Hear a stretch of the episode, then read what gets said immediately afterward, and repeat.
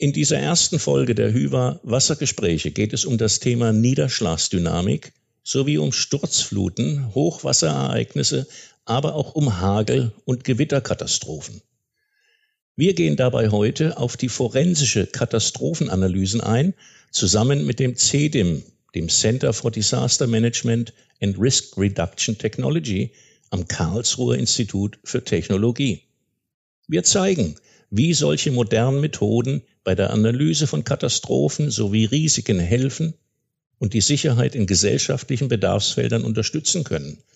Und das Ganze dargestellt am Beispiel der verheerenden Flutkatastrophe im Ahrtal im vergangenen Jahr 2021. Seien wir also gespannt.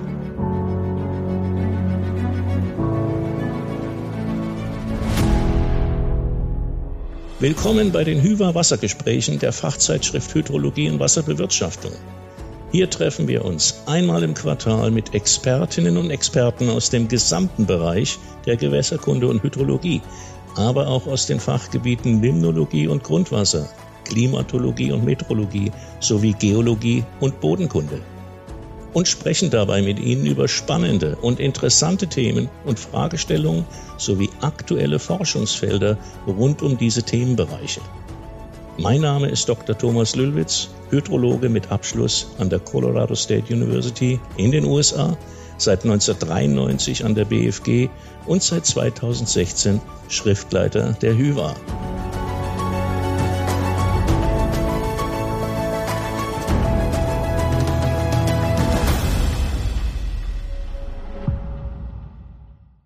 In unserer heutigen ersten Folge des neuen Hyver Podcasts Hyver Wassergespräche haben wir Dr. Uwe Ehret und Dr. Susanne Mohr zu Gast, um gemeinsam über das Thema Niederschlagsdynamik zu sprechen. Der tägliche Niederschlag wird ja vor allem ganz wesentlich von Faktoren wie der Temperatur, dem Luftdruck, aber auch der Landnutzung, der Exposition sowie der Anströmrichtung im Relief beeinflusst. Die gemessenen Niederschlagshöhen stellen wiederum Eingangsgrößen in hydrologischen Modellen dar und fließen dann auch parametrisiert in die Regionalisierung der Gebietsniederschläge ein. Diese sind wichtige Eingangsgrößen bei der Bilanzierung von Prozess- und Stofftransporten innerhalb der Flusseinzugsgebiete. Die Art und Intensität der Niederschläge sind also bedeutend für den Wasserhaushalt einer Flusslandschaft. Damit verbunden ist die Verteilung des Wassers auf die Kreislaufelemente Abfluss und Verdunstung, die unter anthropogenen Eingriffen sowie dynamischen Klimaprozessen stehen. Um nun die natürlichen und anthropogenen Risiken hierzu besser zu untersuchen, eindeutiger zu verstehen und früher zu erkennen und damit auch besser bewältigen zu können, befasst sich mit dieser ganzen Thematik die interdisziplinäre Forschungseinrichtung Center for Disaster Management and Risk Reduction Technology, kurz CEDIM, ansässig am Karlsruher Institut für Technologie, kurz KIT. In der heutigen Folge möchte ich, wie gesagt, über das Thema Niederschlagsdynamik mit Dr. Susanna Mohr und Dr. Uwe Ehret sprechen. Dr. Mohr ist Geschäftsführerin des CEDIM, Sie hat an der Universität Karlsruhe Metrologie studiert und anschließend am KIT im Thema Änderung des Gewitter- und Hagelpotenzials im Klimawandel promoviert. Neben ihrer Rolle als Geschäftsführerin von CEDIM forscht sie zu meteorologischen Extremereignissen wie Gewitter, Starkregen und Hagel. Ein besonderer Fokus liegt dabei auf der Skalenwechselwirkung von großskaligen Prozessen und lokalskaligen Gewitterereignissen. Des Weiteren werden der Einfluss des Klimawandels und verschiedene Mechanismen der natürlichen Klimavariabilität als solche Ereignisse betrachtet. Dr. Uwe Ehret ist beim Institut für Wasser- und Gewässerentwicklung am KIT tätig. Er hat zuerst an der Hochschule für Technik Stuttgart Bauingenieurwesen studiert und hat sich anschließend an der Universität Stuttgart im Schwerpunkt Wasserwirtschaft spezialisiert. In seiner Promotion hat er ein Kurzfrist Hochwasservorhersagesystem für die Stadt Tübingen entwickelt. Anschließend war Dr. Eritz sechs Jahre lang Leiter der Hochwasservorhersagezentrale Illerlech am Wasserwirtschaftsamt Kempten, bevor er dann über die TU München zur akademischen Welt zurückkehrte. Seit nun mehr als 20 Jahren forscht das CEDIM zu Katastrophen, Risiken und Sicherheit in gesellschaftlichen Bedarfsfeldern. Es wurde letztendlich eingerichtet, um natürliche und anthropogene Risiken besser zu verstehen, früher zu erkennen und besser bewältigen zu können. So werden in CEDIM Modelle und Konzepte zur Stärkung der Sicherheit und Resilienz einer sich wandelnden Gesellschaft und Umwelt entwickelt. Frau Dr. Mohr, mit welchen Themen beschäftigen Sie sich am CEDIM genauer und was ist das Besondere an Ihrer Einrichtung? Ja, das Besondere in CEDEM ist, ähm, dass wir ein sehr interdisziplinäres Team sind. Also so sind beispielsweise verschiedene Naturwissenschaftler vertreten. Also wir haben zum Beispiel Personen mit meteorologischen, hydrologischen oder geologischen Hintergrund. Und dadurch können wir halt eben die Gefährdungen von verschiedenen Extremen, also von hydrometeorologischen Extremen wie beispielsweise Hochwasser oder Starkregen, aber auch von geologischen Naturgefahren wie eben Erdbeben oder Tsunamis untersuchen. Und interdisziplinär bedeutet aber auch, dass unser Team auch, also dass in unserem Team auch Ingenieur-, Sozial- und Wirtschaftswissenschaftliche Disziplinen vertreten sind. Und dadurch sind wir eben in der Lage, bei Naturkatastrophen die gesamte Prozesskette äh, zu betrachten. Also wirklich von den Ursachen über die Gefährdung bis hin zum Risiko und den Auswirkungen auf die Gesellschaft, Wirtschaft und Umwelt. Und ich selbst äh, bin beispielsweise Meteorologin und kann dementsprechend Aspekte rum um hydrometeorologische Extremereignisse mit einbringen. Dr. Eritz, Sie arbeiten als Hydrologe am CEDIM mit. Wie profitieren Sie von der Zusammenarbeit mit den Meteorologen, Meteorologinnen äh, des CEDIM? Ja, Niederschlag stellt ja für uns Hydrologen ähm, die zentrale Eingangsgröße für unsere Modelle dar, nicht nur für die Wasserhaushaltsmodellierung, sondern vor allem auch für die Hochwasservorhersage. Und da sind wir natürlich angewiesen auf die Niederschlagsvorhersagen, die die Kolleginnen und Kollegen ähm, mit, äh, aus der Meteorologie mit Atmosphärenmodellen erstellen. Und je besser ich durch diese Zusammenarbeit die Möglichkeiten und Grenzen von diesen Niederschlagsvorhersagen kenne, umso besser kann ich sie eben auch für die Hochwasservorhersage anwenden. Diese Zusammenarbeit über die eigenen Fachgrenzen hinaus ist also wichtig für den Erfolg Ihrer gemeinsamen Projekte. Wie sieht diese Zusammenarbeit im Detail aus? Ja, mein erster Kontakt mit CEDIM, der fand statt vor ziemlich genau einem Jahr und zwar im Zusammenhang mit diesem katastrophalen Hochwasser in der Eifel. Das CEDIM-Team suchte damals für ähm, eine sogenannte FDA, also eine Forensic Disaster Analysis oder forensische Katastrophenanalyse, einen Hydrologen, um eben den hydrologischen Teil dieses Ereignisses zu bewerten. Und ähm, generell ist es ja so, dass CEDIM im Fall einer Katastrophe eine Arbeitsgruppe thematisch passend zusammenstellt, die dann unmittelbar während oder auch nach dem Ereignis den zeitlichen und räumlichen Ablauf von diesem Ereignis erfasst und aber auch die Auswirkungen abschätzt, ähm, also Schäden oder Todesopfer um dann vielleicht auch später aus so einer Analyse heraus Präventionsmaßnahmen ableiten zu können. So wurde ich also vor ziemlich genau einem Jahr angesprochen und habe auch gerne zugesagt, was dann dazu führte, dass ich eigentlich eine Woche lang vollständig mit äh, CEDIM und mit dieser FDA beschäftigt war. Das war natürlich anstrengend, alles andere blieb liegen. Aber es war auch, hat wirklich großen Spaß gemacht, in dem Team zusammenzuarbeiten. Und ähm, es führte auch dazu, dass wir dann innerhalb von wenigen Tagen nach diesem Ereignis ähm, einen ersten Überblicksbericht ähm, veröffentlichen konnten, der auch gut angenommen wurde. Und wir haben jetzt äh, im Nachgang ähm, zwei Überblicksartikel zu diesem Ereignis ähm, erstellt. Einer ist schon eingereicht, der andere steht kurz davor. Ähm, Sie sind gerade eben auf den Begriff forensische Katastrophenanalyse eingegangen. Könnten Sie nochmals etwas ausführlicher diesen erklären, vielleicht auch mit einem Beispiel an einem Flussgebiet? Ja, landläufig ähm, kennt man ja den Begriff Forensik eher aus der Kriminalistik. Äh, und in der Kriminalistik geht es ja dann darum, dass man Tatort oder ein Verbrechen eben so systematisch und umfassend wie möglich untersucht, mit dem Ziel, entweder die Tat zu rekonstruieren oder den Täter zu identifizieren. Bei CEDIM wollen wir natürlich keine Verbrecher fangen, aber wir wollen Ursache und Ablauf von Naturkatastrophen möglichst umfassend äh, rekonstruieren. Und das natürlich möglichst zeitnah, damit sozusagen die Spur noch warm ist.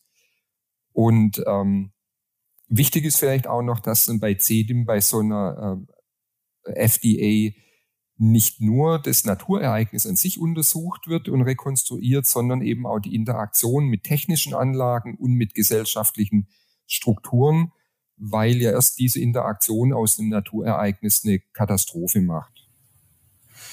Ja, genau wie es Uwe eben auch schon angesprochen hat, uns, äh, äh, also im Rahmen unserer FDA-Aktivitäten ist es uns wirklich ein Anliegen, dass wir möglichst zeitnah Informationen, ähm, also zum beispielsweise der Politik oder auch dem Katastrophenmanagement zur Verfügung stellen können. Also so ist ja oft am Anfang die Lage vor Ort ja völlig unklar, wer oder was genau von der Katastrophe betroffen ist und auch mit welchen Schäden man hier vielleicht rechnen muss. Und hier arbeiten wir beispielsweise auch mit der Weltbank zusammen also in Kooperation mit denen und anderen wissenschaftlichen Einrichtungen erstellen wir eben Schadenschätzungen und basierend auf diesen Schätzungen ist dann eben die Weltbank in der Lage, Gelder zu allokieren. Und das ist eben auch zum Beispiel besonders wichtig, wenn Entwicklungsländer betroffen sind. Aber auch letztes Jahr eben bei der bereits erwähnten Flugkatastrophe in der Eifel waren wir aktiv. Also hier war ja zunächst völlig unklar, welche Flächen eigentlich äh, überflutet waren. Und ein Kollege hat hier in Verbindung mit schnell verfügbaren Bildern aus sozialen Medien, Fernsehen oder auch den allgemeinen Nachrichten eben die Überschwemmungsgebiete abgeschätzt. Und zum Beispielsweise Drohnenaufnahmen waren hier wirklich besonders hilfreich weil nämlich äh, zunächst waren, also Satellitenbilder waren am Anfang eigentlich eher nur ein unterstützender Datensatz, also da die Qualität aufgrund der Wolkenbedeckung und auch auf, aufgrund von mehrdeutiger Interpretationen am Anfang relativ begrenzt war. Ähm, was meinen Sie da genau mit mehrdeutig? Ja, zum Beispiel haben so automatisierte Verfahren, die eben auf Sentinel-Bilder beruhen, Probleme, wenn auch Hangneigungen mit ins Spiel kommen. Also das ist ein, wäre ein sehr wichtiger Faktor auch im A-Teil.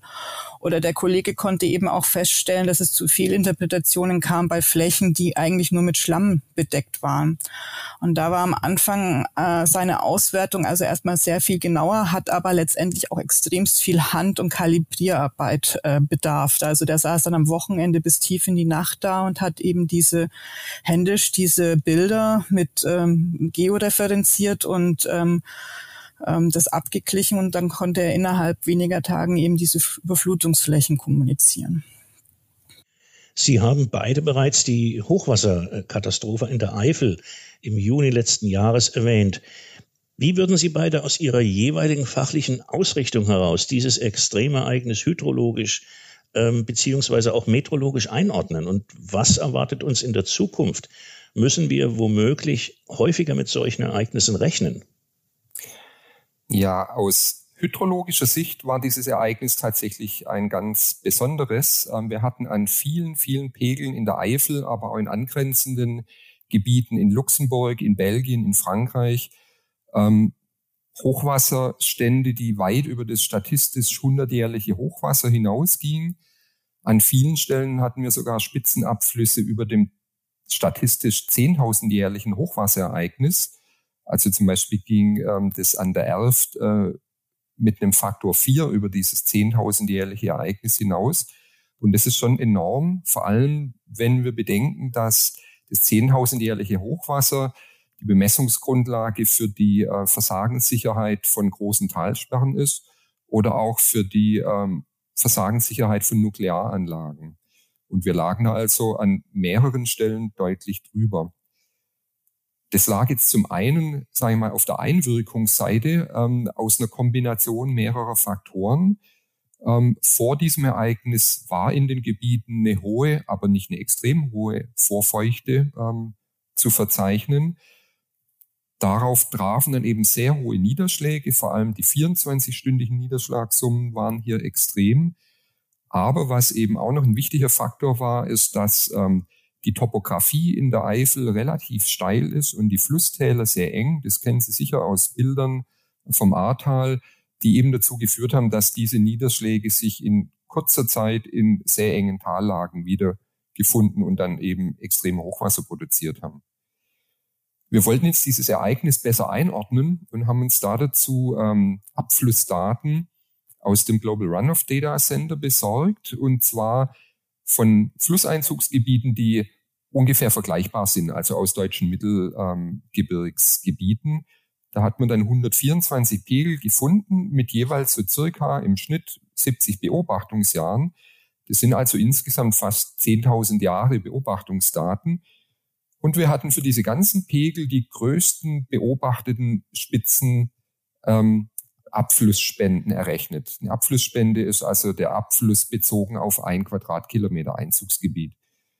Und in diesen fast 10.000 Jahren Daten gab es wirklich nur wenige Ereignisse an wenigen Pegeln mit größeren Abflussspenden. Und die kamen von Pegeln im Schwarzwald. Das Schwarzwald ist so bekannt, eben aufgrund seines Reliefs äh, für extreme Niederschläge und von ein paar wenigen Pegeln im Erzgebirge im Zusammenhang mit diesem katastrophalen Hochwasser ähm, 2002. Insofern war also das 2021er Ereignis in seiner Kombination schon was sehr Besonderes. Andererseits ist ein Faktor, warum wir diese hohen und wirklich extremen Jährlichkeiten erreicht haben, liegt auch eben zum Teil daran, dass die Statistik, also diese Wiederkehrzeiten ähm, für Hochwasserereignisse, auf Basis von jetzt an diesen Pegeln in der Eifel vielleicht 70 bis 100 Jahre Messungen beruhen und da dann eine Abschätzung von einem 10.000-jährlichen Hochwasser natürlich immer mit großen Unsicherheiten behaftet ist.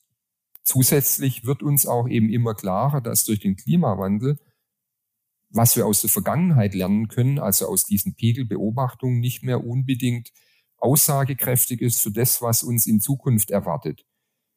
Wir müssen uns daher gemeinsam mit unseren Kolleginnen und Kollegen aus der Meteorologie Gedanken machen, wie wir denn ähm, Extremereignisse, die in Zukunft möglich sind eben und die für uns für die Planung und Bemessung relevant werden, besser abschätzen können. Das könnte zum Beispiel auf Basis von langjährigen Klimasimulationen sein, die man dann eben durch hydrologische Modelle ähm, durchrechnet, um dadurch eben Bemessungswerte äh, für hydrologische Planungen zu bekommen. Ist damit gemeint, dass in den derzeit vorliegenden und ähm, verwendeten hydrologischen Planungs- und Bemessungsmethoden der Faktor Klimawandel noch unzureichend und nicht ganz genau genug abgebildet ist? Ja, gute Frage. Momentan jetzt als Beispiel in Baden-Württemberg ist es so, dass ähm, de, die Einwirkungen des Klimawandels durch den sogenannten Klimaänderungsfaktor berücksichtigt werden, der als, als Sicherheitszuschlag auf die Bemessungswerte, die aus der Statistik kommen, eben ähm, draufgeschlagen wird. Diese Faktoren wurden bestimmt aus äh, Klima- und Wasserhaushaltssimulationen und ähm, die sind bis zu einem gewissen Grad auch ähm, räumlich differenziert. Allerdings ähm, wird natürlich so der zeitliche und räumliche Ablauf von einem er Extremereignis, wie wir es jetzt letztes Jahr erlebt hatten, durch so einen Faktor der so in der Größenordnung 1,1, 1,2 liegt äh, üblicherweise, nur schlecht eben erfasst. Und äh, wir hatten eben auch jetzt an dem Ereignis 2021 gesehen, dass auch dieses Ereignis beaufschlagt mit dem Klimaänderungsfaktor bei weitem überschritten wurde. Deswegen denke ich eben, es ist sinnvoll und notwendig, die Informationen, die wir aus der Statistik der Vergangenheit bekommen, zusätzlich noch zu ergänzen mit Überlegungen, was ist denn physikalisch in Zukunft möglich. Und das können wir eben nur, indem wir das gemeinsam ähm, mit den Meteorologen überlegen. Ähm, um nun auf die meteorologische Einordnung der Hochwasserkatastrophe in der A einzugehen, Dr. Mohr, welche Untersuchungen hierzu haben Sie am CEDIM durchgeführt? Ja, wir haben uns das Ereignis mit Fokus speziell eben auf den Niederschlag im Laufe des letzten Jahres eben auch nochmal eben für diese zwei Paper genauer angeschaut. Und im Speziellen hat uns eben der historische Kontext, aber eben auch die Rolle der Rolle des Klimawandels interessiert. Und ähm, so haben wir eben beim Vergleich mit historischen Niederschlagsaufzeichnungen vom Deutschen Wetterdienst festgestellt, dass eben die beobachtete Niederschlagssumme mit eben zu den höchsten der letzten 70 Jahren in ganz Deutschland zählt. Also wenn man das speziell betrachtet, also das Ereignis rangiert hinsichtlich seiner Niederschlagsintensität und wenn man das eben in Verbindung auch mit der räumlichen Ausdehnung setzt auf Platz fünf. Also das Ereignis war somit also von der Niederschlagsseite aus extrem, aber auch nicht einzigartig. Beispielsweise die Niederschlagsereignisse, die zu den schweren Hochwassern in der Elbe oder an der Elbe im Jahr 2002 geführt haben, äh, waren sowohl hinsichtlich ihrer Intensität und ihrer Ausdehnung und Lebensdauer deutlich stärker. Allerdings haben wir auch äh, festgestellt, dass die meisten der vergangenen Niederschlagsereignisse überwiegend eher im Osten und im Süden immer von Deutschland aufgetreten sind. Und im Westen von Deutschland wurde das bisher eigentlich eher seltener beobachtet. Und wie sieht das in Anbetracht des Klimawandels dann für die Zukunft aus? Ja, auch seitens der Meteorologie rechnen wir mit einer Zunahme mit solchen ähm, äh, also Niederschlagsereignissen. Und basierend auf unseren eigenen Klimasimulationen sehen wir eben, dass die Intensität äh, der Niederschlagsereignisse um circa sieben Prozent pro Grad Erwärmung zunehmen wird. Also das heißt, dass bei fortschreitender globaler Erwärmung müssen wir also von einer weiteren Verstärkung des Niederschlags rechnen. Und was wir aber auch noch sehen, ist, dass solche Extremereignisse zusätzlich sowohl räumlich als auch zeitlich sich aus ausdehnen könnten. Wenn Sie jetzt dabei die Zunahme der, der Niederschlagsintensitäten um äh, circa sieben Prozent ansprechen, bezieht sich denn diese Zunahme dann auf Deutschland? Oder ist hier vielmehr eine, eine überregionale, eine europäische oder vielleicht sogar globale Bewertung gemeint? Ja, die Ergebnisse jetzt im Speziellen basieren auf eben unseren Analysen beziehungsweise Simulationen, die wir für Deutschland durchgeführt haben. Und abhängig von der gewählten Gebietsgröße sehen wir eben hier diese sieben Prozent. Aber auch äh, wenn wir das Gebiet ein bisschen anders wählen, können wir auch bis zu neun äh, Prozent Erhöhung pro Grad Erwärmung ähm, äh, beobachten. Aber letztendlich ist es auch einfach im Einklang mit der Clausius-Klaprow-Gleichung, die eben hier von der theoretischen beziehungsweise von der mathematischen Seite genau von diesem sieben Prozent ähm, äh, äh Anstieg ausgeht.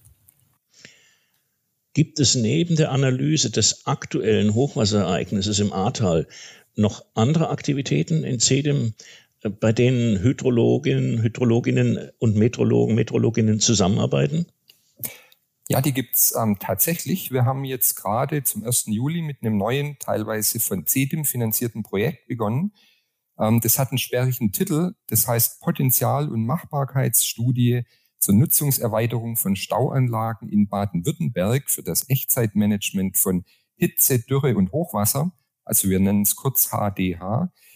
Und hier untersuchen wir, ob diese 700 Stauanlagen, die es in Baden-Württemberg gibt und die bisher eben hauptsächlich für den Hochwasserschutz, für den Hochwasserrückhalt gebaut und betrieben wurden, ob wir die in ihrer Nutzung so erweitern können, dass sie eben auch für Wassermangelsituationen sinnvoll sind. Und ähm, die spannende Frage ist also, wie man diese zwei konkurrierenden Nutzungen in Einklang bringt. Das heißt, wie schafft man es, diese Becken leer zu haben, bevor ein Hochwasser kommt? Und wie schafft man es, diese Becken gefüllt zu halten, bevor eine Trockenperiode, eine Wassermangelsituation kommt? Und dazu arbeiten wir jetzt eben ähm, auch wieder mit einem Meteorologe vom KIT hier zusammen, mit dem ähm, Dr. Patrick Ludwig, der uns unter anderem da ähm, mehrere zehntausend Jahre Wettersimulationen zur Verfügung stellt, mit denen wir eben unser hydrologisches Modell und ähm, Talsperren, Rückhaltebeckensimulationen betreiben können, um zu schauen, welche Dürreereignisse sind denn realistisch und wie können wir hier eine optimierte Steuerung aufbauen. Jetzt wird mich abschließend noch interessieren, ob Sie innerhalb vom CEDEM ähm, auch an zukünftige Projekte denken, beziehungsweise ob sich vielleicht auch schon Projekte in Planung befinden, bei denen Metrologen, Hydrologen zusammenarbeiten. Ja, in Zedem ist gerade auch noch ein anderes Projekt gestartet, das sich auch mit den, also das sich mit den Auswirkungen von Hitze und Dürre auf die deutschen Wasserstraßen beschäftigt. Also konkret geht es ähm, genau darum, eben zu untersuchen, welche möglichen Einschränkungen eben durch Dürreepisoden ähm, sowohl heute, aber als auch für, äh, zukünftig auf die Schifffahrt und auf, da, auf die damit verbundenen Versorgungsketten ähm, entlang des Rheins, also wie sich die auswirken. Weil beispielsweise muss der Transport von Rotterdam nach Basel über die Bahnanstelle über das Schiff äh, erfolgen, kann es eben bis zu 40 Prozent teurer werden. Und äh, Versicherungsunternehmen, mit denen wir hier auch eben zusammenarbeiten, wollen eben wissen, ob man diesen Aspekt eben abschätzen kann und eben versichern kann. Und Uwe unterstützt uns da auch mit dabei fleißig mit seinem Fachwissen, also speziell, wenn es eben um die hydro hydrologische Modellierung des Rheins geht. Dann ganz herzlichen Dank an meine beiden Gesprächspartner, Dr. Susanna Mohr und Dr. Uwe Ehret, für das sehr informative Gespräch sowie auch Ihre Bereitschaft, unsere ersten Gesprächspartner in unserem neuen Hyper-Podcast gewesen zu sein. Was wir heute an dem Beispiel des Hochwasserereignisses an der A gehört haben, bietet die Zusammenarbeit von hydrologischen, meteorologischen Experten große Vorteile. Untersuchungen zur Schadens- und Risikomodellierung für verschiedene Elementargefahren wie Hochwasser, Starkregen und damit einhergehenden Sturzfluten lassen sich also in so einem derart ausgerichteten, interdisziplinär geführten Forschungszentrum wie dem CEDIM deutlich verbessern. In der nächsten Folge sprechen wir mit Diplom-Geograf Uli Loser, dem Leiter des Global Runoff Data Center, kurz GRDC, dem der BFG angegliederten Weltdatenzentrum Abfluss. Dabei wird es um die Entwicklung des unter der Schirmherrschaft der WMO, der Weltorganisation für Metrologie, stehenden Datenzentrums gehen, sowie darum, weshalb Daten für Forschungszwecke kostenfrei bezogen werden können und für welche Vorhaben und Projekte.